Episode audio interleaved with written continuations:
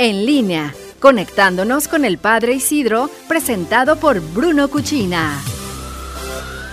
Gracias Iris y queridos amigos de Noticieros en línea. El Papa Francisco sigue su catequesis sobre sanar al mundo. Siguen desarrollándose en la plaza de, San Damaso, dentro del Palacio Apostólico. Y hoy el Papa continúa recordándonos la solidaridad, la subsidiariedad y varios elementos importantes en los que nosotros podemos ayudar. Eh, es evidente, y el Papa lo ha mencionado más de una vez, cómo la pandemia, este pequeño virus, ha permitido que tomemos conciencia de grandes dificultades que atravesamos en las sociedades. Y el Papa nos invita a sumarnos. ¿Para qué? Para que juntos podamos salir adelante. Los caminos a seguir son la solidaridad y la subsidiariedad, indispensables para promover la dignidad humana y el bien común.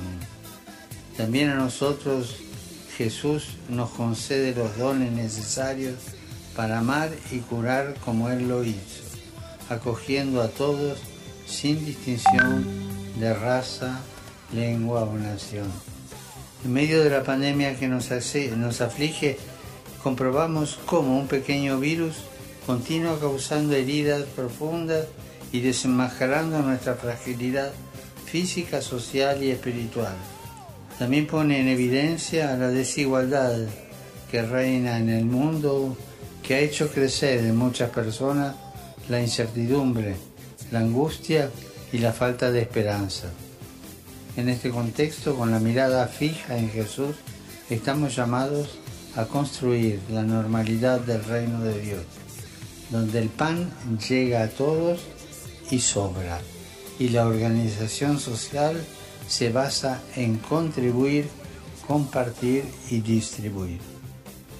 También el Papa en la catequesis mencionó y dio un especial saludo a los sacerdotes mexicanos que están aquí, donde se preparan ya para en este nuevo ciclo escolar continuar sus estudios de especialización.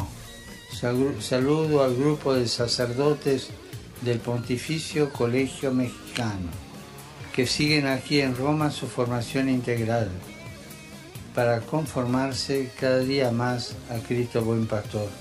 Gracias de nuevo Iris, gracias auditorio. Estoy a sus órdenes en las redes sociales como arroba Padre Isidro LC. Es un gusto compartir con ustedes todo lo bueno que se genera también dentro de la iglesia y con el favor de Dios nos escuchamos y nos vemos la semana que viene.